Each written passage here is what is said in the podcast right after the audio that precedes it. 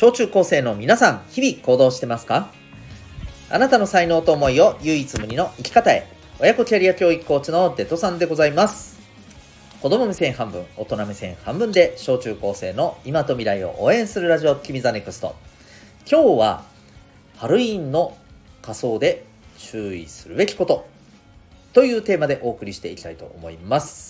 この放送では毎日が自由研究探究学習施設 Q ラボを応援しております。というわけで今日はですね、まあ、ハロウィンのに時期にちなんでですね、えー、そんなお話をお送りしていきたいと思います。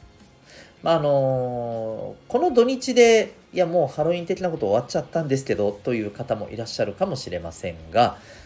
まあね本来であれば明日ですわねというわけではいまあ、明日を前にちょっとこういう話をしたいなと思っております。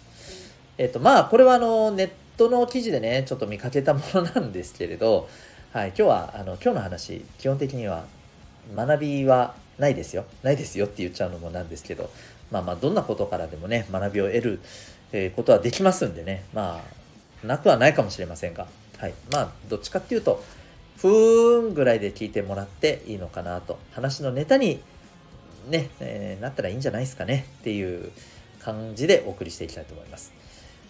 で、まあ結論から言うとですね、ハロウィンの仮装があるじゃないですか。こういう格好はやめた方がいいですよ的なね、ものがあるらしいです。これ何かというとですね、えー、っと、深い恨みを持って、まあ、亡くなった有名な人の霊これの仮装をするのは良くないという、はい、えー、内容でございました。うん。まあ、えっとね、一応、この僕が見たネットの記事ではですね、えー、皆さんこ、この方ご存知ですかね、あの、えっと、稲川淳二さんっていう、まあ、あの、タレントさんなんですけれど、え多分霊感ある人なんですよねきっとね。うん、あのまあ怪談話が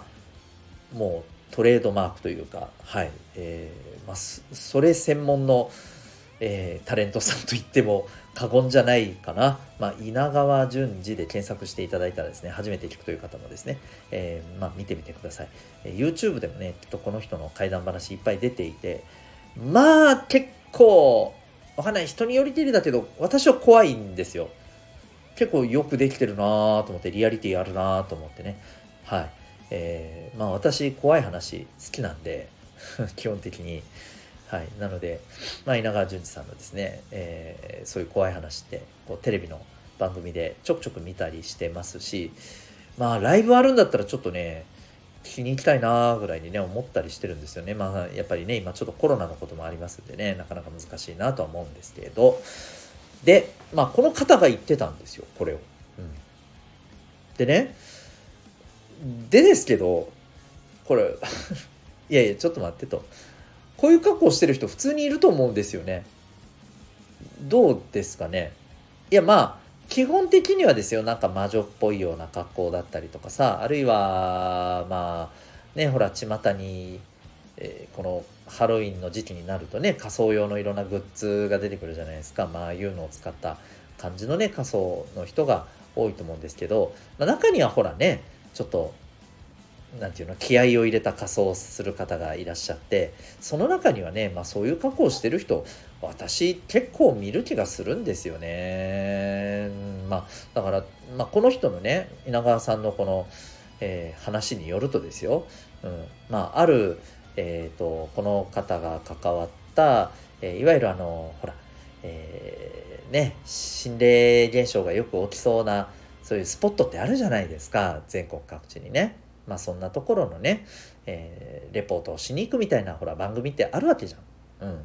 うん、でまあそこにねあの行くっていうことででその中でまあこの一緒に行く人の一人がねうんとあの昔の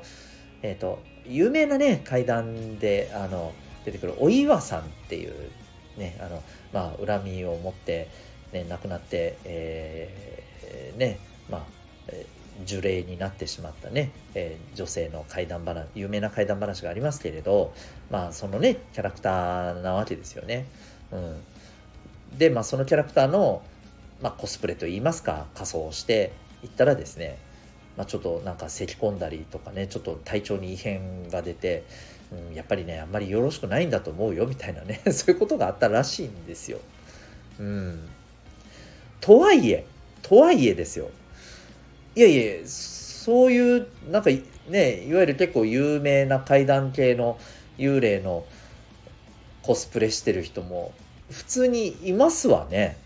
いますよね。5万といると思うんですよね。どうですかねっていう話ですよ。だからそれこそさあのー、なんだ？まあこれはね架空の人物なんであれですけどね。なんかそれこそ貞子さんとかねかや子さんとか。分かります？貞子さんとかや子さんね。貞子 VS かや子見ました？皆さん。ね。もう僕は見ながらすっげえこうゲラゲラ笑いやゲラゲラ笑うんかいっていやあのいやほん僕は、まあ、僕はもう結構ねだからそういうの好きでいろいろ見てていやこの2人が共演ってすげえなーって言って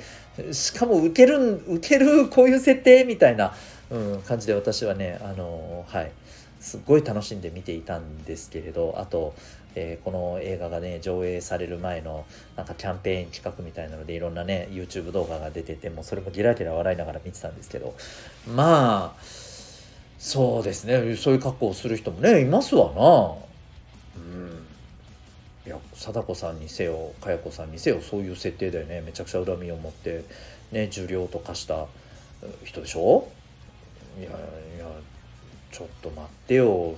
稲川さんちょっと勘弁してくださいよって感じだよね。何の話だ？何の話だ？まああの要するにねうんそういうまあいろんなね仮装する人がいるけれどもまあちょっとねそんな格好をする人はちょっと気をつけてくださいねっていうね、話でございます。はい。まあ、でも、そういう格好、そういう格好しちゃったけど、どうしてくれんだてめえって思った方もですね、あの、まあ、ぶっちゃけ気にする必要はないと思います。なぜなら、そんな人いっぱいいるやんけというオチでございました。最後までお聴きいただきありがとうございました。えー、私が運営しています小中高生のためのオンラインのコミュニティ民学というものがあります。えー、えー、と、えー、Zoom と、それから Discord、この2つのアプリで参加できる、えー、コミュニティでございます。詳しくはウェブサイトありますので、リンクから行ってみてみてください。今日は2回目の放送でございました。ありがとうございました。ミスで、えー、今日は、えー、今日はね、1日2回の放送となりましたが、2回目終了でございます。あなたは今日どんな行動を起こしますか？